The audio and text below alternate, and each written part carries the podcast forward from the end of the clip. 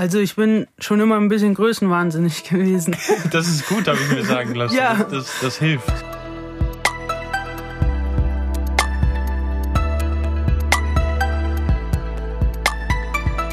Hallo und herzlich willkommen zur ersten Folge des Neue Gründerzeit Podcast. Mein Name ist Fabio Gresis und heute unterhalte ich mich mit Christine Batsch. Sie ist die Gründerin der CH Batsch Verfahrenstechnik GmbH. Mich catcht das immer so, wenn jemand vor mir sitzt und mir sagt, so, das mache ich und mich erfüllt das. Das ist was, das ist, ich will nicht sagen, das ist einzigartig, aber das ist besonders. Äh, Natürlich, das, was ich jetzt momentan mache, finde ich total toll. Aber äh, es ist halt so eine generelle Herangehensweise, glaube ich, ans Leben. Also ich fand halt äh, schon, schon als Kind immer die Lach- und Sachgeschichten besser bei Sendungen mit der Maus als die Zeichnungen. Ne? Also da, wo halt was erklärt wurde und wo, wo was ausprobiert wurde. Also es, es geht ja halt auch darum, die Welt um einen herum zu verstehen. Also deswegen ist Verfahrenstechnik auch das beste Studium der Welt. Also wenn man da wirklich das Leben versteht, ne? wie, wie koche ich am schnellsten ein Ei? Die mei- meisten machen sich den Pott voll und warten dann darauf fünf Minuten, bis, bis das Wasser kocht und schmeißen dann ihr Ei rein. Nee, eine kleine Pfütze Wasser, weil der Wasserdampf das Ei kocht und nicht das Wasser selbst. Ne? Und äh, so, solche, solche Kleinigkeiten. Oder neulich habe ich, hatte ich einen, noch mal einen Praktikanten, dem habe ich, wollte ich dann so, so ein Grundwissen Destillation abfragen und habe ihm dann halt so als letzte Frage gestellt, warum sollte ich die Wäsche äh, äh, im Garten aufhängen und nicht im Keller? Und der guckt mich natürlich dann an wie ein Auto, so, was soll der Scheiß denn? Ne? Und ich also, be- beantworte mal die Fragen davor, dann weißt du warum. Weil, ne, das könnte ich jetzt erklären, aber es ist halt, es hängt halt alles zusammen. Das ist, ist der Alltag, das ist das Leben. Also, das ist Verfahrenstechnik. Also wir machen ja dieses äh, Lösemittelrecycling ähm, mit dem Fokus auf Nachhaltigkeit, Umweltschutz. Bei der äh, Lackierung von einer Autokarosserie entstehen vier Liter verschmutztes Lösungsmittel. Wenn ich äh, zum Beispiel äh, ein, ein äh, großer Hersteller, den ich jetzt äh, in, in China kenne, produziert am Tag 1000 Autos. Das heißt, das sind am Tag 4000 Liter Lösungsmittel, verschmutztes Lösungsmittel. Dieser eine Hersteller hat aber zehn Niederlassungen, nur in China. Das heißt, es sind 40.000 Liter Lösungsmittel jeden Tag.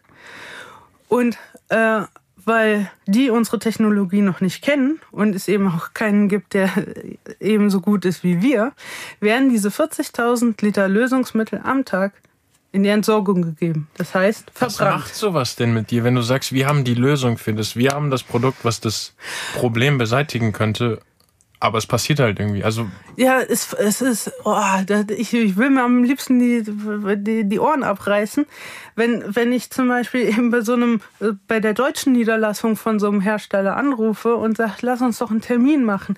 Es geht ja nicht nur darum, äh, dass wir alle gemeinsam die Umwelt retten, das könnt ihr euch auf die Marketingkampagne schreiben, aber jeder einzelne Liter Lösungsmittel kostet, in diesem Bereich kostet zwei Euro. Das heißt, die verbrennen jeden Tag 80.000 Euro. Da sollte man doch Interesse dran haben, das mal zu ändern. Ne? Ja, äh, ja, ne, keine Zeit. echt? Ja, ich, ich, ich komme nicht dran. Deswegen habe ich ja mich ja auch so über den Gründerpreis gefreut, weil ich dachte so, jetzt hast du eine Auszeichnung in der Tasche. Ne, jetzt kannst du hingehen und sagen, hier, zertifiziert vom Land NRW, ich bin gut. Hört mir zu. Generell haben die Leute Riesenangst, zertifizierte Prozesse zu verändern. Hm? Echt? Ja, klar. Äh, weil wenn es in die Hose geht, dann, dann sind die ja verantwortlich. Und gerade wenn es eben um 80.000 Euro am Tag geht, da will keiner für verantwortlich sein. So, und äh, au- auf der anderen Seite sind anscheinend die Lorbeeren nicht groß genug, dass man äh, halt ähm, daran interessiert ist, äh, das einzusammeln. Man muss, braucht Prozesskenntnisse, man braucht ein bisschen Kenntnisse in Chemie, man muss eventuell meine Anlage verstehen. Und auch um das alles dem Kunden zu nehmen, diese Angst, habe ich ja schon gesagt, wisst ihr was, ihr braucht überhaupt nicht meine Anlage zu kaufen. Ihr braucht nichts zu investieren und nichts. Ähm, ich stelle euch die Anlage dahin und wir rechnen nach Liter ab. Das heißt, äh, ich schulde euch ein Ergebnis. Und wenn das Ergebnis nicht entsprechend ist, dann zahlt ihr halt nicht. Ja, ja aber irgendwie, ich habe noch nicht mit den richtigen Leuten das Bier getrunken. Ich, ich weiß es nicht. Es ist halt sehr viel Netzwerken oder wie man halt in Köln sagt, klüngeln. Ne? Klingel. Ja. Würdest du denn sagen, dass das irgendwie so dein ich will nicht sagen größtes Problem ist oder so, aber dass das die Challenge ist, die, also wirklich das rausgehen und sagen, hey, so, wir haben es doch, so lass, ja, lass ja. uns das Ding doch einfach unterschreiben. Ja, ja, das ist, das ist absolut die allergrößte Challenge für uns, ja. Unsere Technologie sitzt, das, das ist alles gut. Ähm, und äh, wir können auch skalieren, äh, wenn, wenn entsprechend äh, Bedarf da ist. Ne? Aber ja, Gehör zu finden, das ist die aller, allergrößte Challenge. Und deswegen freut es mich natürlich besonders, wenn ich hier die Chance habe, ein bisschen Gehör zu finden. Und ähm, ja, das, das, ist, das ist momentan tatsächlich in der Firma auch meine Hauptaufgabe. Äh, die Jungs machen die Arbeit und ich quatsche. Weil ich, es ist, muss irgendwie rausgetragen werden. Weil es ist ja, ne, man, es ist ja so, das ist, wenn ich was google, dann, dann werden mir ja, das ist ja der, der Algorithmus oder so, äh, der dahinter läuft, der zeigt mir ja keine außergewöhnlichen Ergebnisse an. Ne? Also das ist ja alles irgendwie so in dem Bereich, was ich sowieso schon immer gesucht habe wir werden nicht zufällig im Internet gefunden und dann ruft mal jemand an und so. Das ist, das ist alles sehr, sehr schwierig. Ja, Geschäfte macht man heute immer noch durch Mund-zu-Mund-Propaganda, jedenfalls in unserem Bereich. Du hast so viele Punkte und Dinge gemeistert, um heute hier zu sitzen und mhm. zu sagen, so Mann, nervt es, dass es ja. keiner irgendwie sieht. Und weiß ich nicht, in zwei Jahren sitzt du hier und sagst, ey, scheiße, jetzt muss ich das hier irgendwie geregelt bekommen. Dass ja. die Leute mich sehen und finden, ist das kleinste Problem. Ja, das, das, das erhoffe ich mir. Das, das wäre wunderschön, ja. Aber da hast du zum Beispiel auch, also das merke ich bei dir total krass, dieses Machen. Also du wirkst nicht wie jemand, der dann morgen aufsteht und sagt, ja, ist eh alles macht keinen Sinn. Du machst weiter und dann muss es wohl oder übel doch einfach klappen, oder? Ja, es gab wirklich Momente, wo ich halt auch selbst gedacht habe, so Mensch, warum tust du dir das an? Ne? Klar, mittlerweile habe ich halt natürlich auch eine Verantwortung für meine Mitarbeiter. Also so ganz am Anfang habe ich ja nur mich selbst irgendwie finanzieren müssen. Ähm, aber jetzt trägt man natürlich die Verantwortung für die Mitarbeiter, die zum Teil Kinder haben, zum Teil auch ganz frische Kinder haben. Und ähm, da kann man jetzt nicht einfach sagen, ja komm, dann ist egal. Ne? Ich habe halt Glück, dass ich halt doch wieder äh, dann in den entscheidenden Momenten ein Umfeld habe, das, das mir dann weiterhilft. Und ich mache halt weiter. Ähm, aber äh, vor allen Dingen, ich mache ja auch weiter, weil ich ja, ne, das kann ja nicht sein. Ich brauche nur einmal die richtige Tür, einmal die richtige Klinke, einmal den richtigen, weil ich weiß ja ganz genau, ich meine, wenn jetzt der eine Autohersteller 80.000 Euro in einem Land am Tag spart, dann ruft der andere an und sagt, hey, wie machst du das? Ja, die, die müssen, die anderen müssen ja nachziehen. Ne? Das ist ja, das ist ja weltweit ist das ja so ein, äh, eine krasse Ersparnis. Das ist ja ein echter Marktvorteil. Und wenn, wenn es dann, das äh, habe ich ja noch gar nicht gesagt, äh, wenn ich eine Tonne Lösungsmittel verbrenne, entstehen ungefähr drei Tonnen CO2. Okay. So, ne? Nicht so gut. Nee, bei 40.000 Liter ein Hersteller am Tag. 120.000 Kilo CO2. Hm? Krass. So. Und äh, das rechne ich dann halt auch immer um. Das, das sage ich den Leuten dann auch so. Wir brauchen äh, keinen, also brauchen wir schon, aber ne, ein Veggie Day in, in der Mensa ist halt äh, ist, ist super, ja. Aber äh, wir müssen den Hebel da ansetzen, wo möglichst wenig Kollateralschaden entsteht, also wo wenigstens möglich äh, Menschen in ihrem Leben eingeschränkt werden und halt wo man am meisten äh, machen kann. Und das ist eben, ja, schließt den Kreis, äh, den Rohstoffkreislauf, macht Recycling. Also mein Ziel ist halt tatsächlich, ähm, weil ich weiß, dass die Welt das, die Technologie braucht, ein weltweites Netzwerk äh, aus, äh, aus äh, Destillationsanlagen, Hersteller, Partner, die halt natürlich meine Technologie bauen, weil meine ja äh, ein Fortschritt ist zu dem, was, was es bereits gibt. Also es ist auch jetzt vielleicht so ein bisschen Notwendigkeit, die euch in die Hände spielt, dass einfach dadurch, dass es ja. nicht anders geht, Leute vielleicht auf euch zurückgreifen müssen. Ja, ja, ja. Auch nicht schlecht. Auch nicht schlecht. ja, und dann merken sie, ach, mit der Technologie ist das Destillat ja tatsächlich so gut, dass man es auch für die hochwertigen Prozesse gebrauchen kann. Ja. Ich glaube, gute Dinge brauchen halt einfach Zeit. Ja, also meine Deadline, die, die ich bei, mir beim Gründen gesetzt habe, ja, die läuft so langsam aus. Aber gerade eben das tatsächlich das, was eben durch den Gründerpreis initiiert wurde, eben das, das aktivere Netzwerken und äh, sich halt auch in Organisationen zusammenzufinden und so. Zum Beispiel bin ich halt auch jetzt äh, Senatorin vom Europäischen Wirtschaftssenat. Ähm, das ist auch ein Ergebnis vom Gründerpreis. Ne? Der, der ähm, Gründer dieses Wirtschaftssenats ist auf mich aufmerksam geworden, hat gesagt, die können wir gebrauchen. Ne? Und ähm, ja, oder dass ich halt jetzt ein Mitglied bin im European Solvent Recycler Group. Also das, das sind halt so Sachen, man muss sich eben zusammenschließen, man muss halt auch dahin gehen, wo die Entscheider sind und die einem halt vielleicht auch zuhören wollen. Und das, das versuche ich jetzt in Zukunft zu forcieren, meine neue Strategie. Äh, und äh, ja, ich hoffe dann, dass ich dann doch meinen Zielen näher komme in nächster Zeit. Ich habe nichts dagegen einzuwenden. Ja, ich auch nicht. Also absolut nicht. Ich meine, gut, als ich angefangen habe, ich war 30. Ne? Äh, und das ist so, ich bin in einer Männerbranche unterwegs, ja.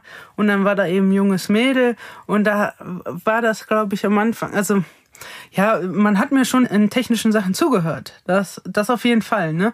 Aber wenn ich jetzt so auf einer irgendeiner Mitgliederversammlung von irgendwas war, ja, ne, dann war ich halt so mit dabei. Aber dass ich vielleicht dann da auch äh, irgendwie was zu sagen habe, das, das, das war halt damals nicht so. Und klar, jetzt sind es äh, acht Jahre später ähm, und da hört man mir auch schon nochmal anders zu. Also da kann ich eben mich in so einer Runde dann auch noch anders bemerkbar machen. Also deswegen funktioniert, glaube ich, jetzt Netzwerken einfach für mich besser, als es äh, vor acht Jahren, als ich angefangen habe, funktioniert hat.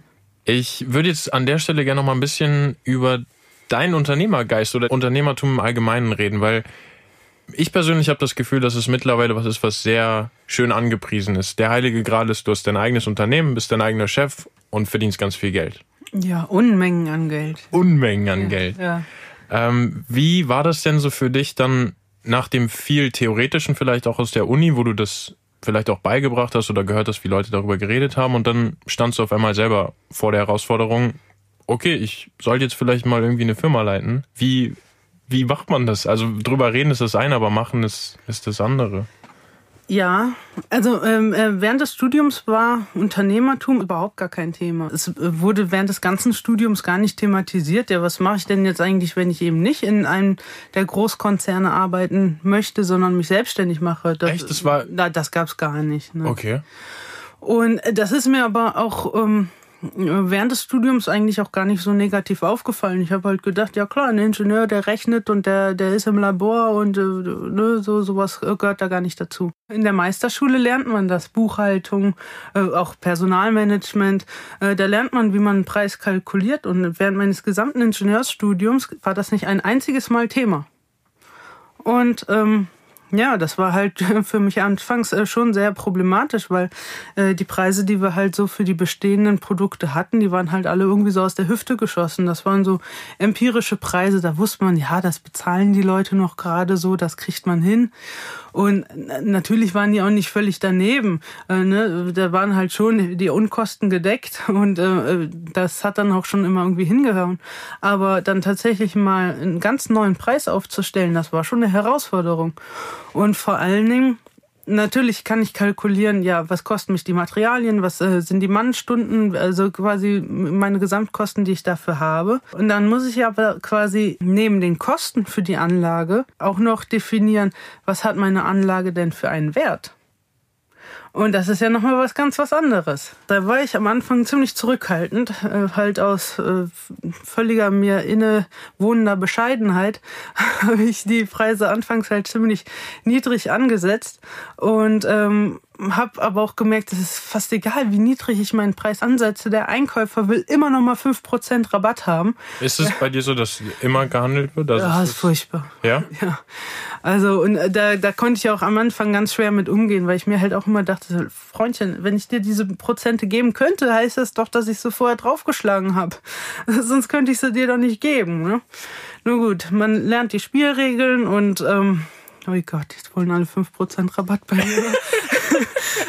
Und damit ist die Firma ruiniert. ja. Nein, aber äh, das war äh, ja, also natürlich halt ich am Anfang habe ich halt äh, quasi äh, innerlich gedacht, auch hoffentlich kauft jemand meine Maschine und äh, ich mache den Preis gerade so, vielleicht sind die Leute ja dazu, äh, dafür bereit, das zu bezahlen. Und da habe ich halt aber auch im Laufe der Zeit gemerkt, okay, erstmal kommst du mit dem Preis nicht hin, ja? Also wenn du halt einfach nur kalkulierst, was hat sie mich gekostet und jetzt schlägst du noch 5,30 Mark drauf und damit äh, passt das schon. Und zweitens äh, bin ich halt auch mittlerweile auf dem Stand, dass ich sage, nö, wir haben so eine gute Technologie, ähm, äh, die kann man über 10 Jahre abschreiben und über 20 Jahre nutzen. Das ähm, sehe ich ehrlich gesagt nicht ein, dass ich äh, mir halt äh, die, die größte Mühe gebe, äh, diese Anlage baue und mich dann mit, mit ne, ja, einem kleinen Obolus zufrieden gebe und der Kunde dann halt letztendlich eben 20 Jahre lang tagtäglich Geld spart. Also das war halt eben so die Relation. Also äh, zu kalkulieren, was sind die Kosten, was ist der Wert und wie man das Ganze dann eben umsetzen kann. Und dann vor allen Dingen, wie gesagt, sich dann in dem Gespräch nicht runterhandeln lassen aus, aus lauter Bescheidenheit, äh, sondern halt zu sagen, nee, das ist mein Preis. Wenn du den nicht zahlen willst, dann ist gut. Ne? Dann, dann, dann eben nicht. Wenn du mich nicht zu wertschätzen weißt, dann weiß ich aber auch nämlich schon, wie unsere gesamte Geschäftsbeziehung weitergehen wird. Weil dann wirst du noch in fünf Jahren anrufen und sagen, das geht aber auf Garantie. Hören Sie mal, Frau Batsch, das ist aber teuer. Ne? Also dann, dann auch gar, gar nicht. Also wenn Sie halt nicht äh, äh, äh erkennen, was für einen Vorteil unsere Technologie hat und wie viel, äh, äh, was das halt äh, zur Wertschöpfung beiträgt, ich falsche nicht über Pfennige. Also wenn der Preis nicht akzeptiert wird, dann, dann lassen wir es halt. Wie gewinnt man den Kunden? Also stehst du morgens auf und sagst, ey, wir müssen bis Ende der Woche noch drei Dinger hier verkaufen und dann rufst du einfach an? Also wie, also es ist ja das eine, das Ganze zu kreieren, aber hm. wer nimmt's? Ja, also ähm, Kundengewinnung ist bei uns tatsächlich sehr, sehr vielschichtig. Es ist zum einen ähm, tatsächlich aus dem Kundenportfolio meines Vaters, äh, die unsere Technologie kennen, seit 15 oder 20 Jahren glücklich sind und äh, sich auf unsere äh, Anlagen verlassen und dann halt auch sagen, Mensch, ihr habt was Neues? Ja, gut, dann probieren wir das jetzt auch mal aus. Die Anlage ist 20 Jahre alt, wir brauchen Nachfolger, dann macht man. Äh, für uns ist es halt äh, wichtig, ja, äh, dass wir die Kunden quasi emotional auch erreichen. Das heißt, dass wir halt auch immer wieder uns darstellen und zum Beispiel in kleinen Filmchen unsere Firmengeschichte zeigen etc. Äh, so, so dass die dann eben halt auch sehen können, dass wir eben viel mehr sind als eine Maschine aus ein bisschen Edelstahl und Kupfer, äh, sondern eben, dass ihr mit uns das ganze Paket bekommt. Also aus Beratung, aus Betreuung etc. Was halt für uns überhaupt gar nicht funktioniert hat, sind Anzeigen in Zeitschriften. Mhm. Also das ist die kosten wahnsinnig viel Geld und also es hat, äh, ich habe das jahrelang gemacht und in diesen vielen Jahren hat nicht ein einziger äh, äh, angerufen und gesagt, ich habe einen Spruch in der Zeitung gelesen, der war so gut, jetzt hätte ich gerne eine Anlage von Ihnen. also auch, äh, es, es kam mir aber auch nie vor, dass jetzt jemand völlig Fremdes angerufen hat und wir uns gefragt haben, woher konnte der uns denn jetzt kennenlernen? Ne? Also, dass wir dann rückschließen mussten, ja klar, wir haben ja gerade eine Anzeige geschaltet. Da, ne? Also es ist halt ja, ein bisschen Fachartikel, äh, das, das ist dann schon eher, ne? aber meistens muss man halt eine Anzeige schalten, damit man Fachartikel schreiben darf. Ähm, Messen, eine Messe, auf der man auch einen Vortrag halten kann, ist okay, aber nur eine Messe war für uns nichts. Mhm. Also da sind sehr viele Interessenten, die ihre Visitenkarte dalassen aber im Grunde dann doch nur einen Kugelschreiber haben wollten. Ne? Echt? Ja, ja. Das, das bewegte Bild ist tatsächlich, oder auch natürlich so ein Podcast, ist, ist für uns immer die allerbeste Werbung. Nämlich, dass wir dann äh, beim Durchflippern von irgendjemanden äh, in einer ruhigen Minute gesehen werden und derjenige dann sagt, ah ja, das ist super. Ne? Aber wenn sich halt jemand schon eine Zeitschrift hin, ne, nehmen muss, hinsetzen muss, um dann einen Artikel zu lesen oder eine Werbung zu... Das, das passiert nicht. So, Christine, ähm, wir haben jetzt viel gequatscht, beziehungsweise du hast viel gequatscht und ich durfte viel für mich alleine erstmal schon mitnehmen, weil gerade die Themen, die du so angesprochen hast, allein der Alltag, der dein Leben so bestimmt, das ist total fremd für mich. Aber ich fand es total bereichernd und würde an der Stelle erstmal auch für mich Danke sagen und hoffentlich auch für die Leute, die hier zugehört haben. Und ich glaube, dass da so ein paar Sachen sind, wo jetzt vielleicht jeder einfach mal so ein bisschen drüber nachdenken kann. Und würde dir vielleicht jetzt zum Schluss einfach nochmal ganz kurz die Möglichkeit geben, einfach nochmal kurz was loszuwerden. Falls da noch irgendwas ist, was raus muss, go for it. Was jetzt noch unbedingt raus muss. Also ich glaube, ähm, äh, was, was mir wichtig ist, ist, glaube ich, dass äh, jeder einen Unterschied machen kann. Und wenn man äh, gut in etwas ist, soll man dem auch nachgehen und das verfolgen. Die, die Tat eines jeden macht einen Unterschied im Gesamten. Och, wie pathetisch. oh, ja, ey, aber können wir ein fettes Ausrufezeichen hinterschreiben? Ja. Und ich würde sagen, damit die Folge dann schließen. Okay. Vielen gerne. Dank für deine Zeit. Ja, gerne. Das war die erste Folge des Neue Gründerzeit Podcast. Vielen Dank, dass ihr eingeschaltet habt und uns eure Aufmerksamkeit geschenkt habt. Ich hoffe, dass jeder von euch was mitnehmen konnte. Ich freue mich, wenn ihr das nächste Mal einschaltet und uns wieder eure Aufmerksamkeit schenkt.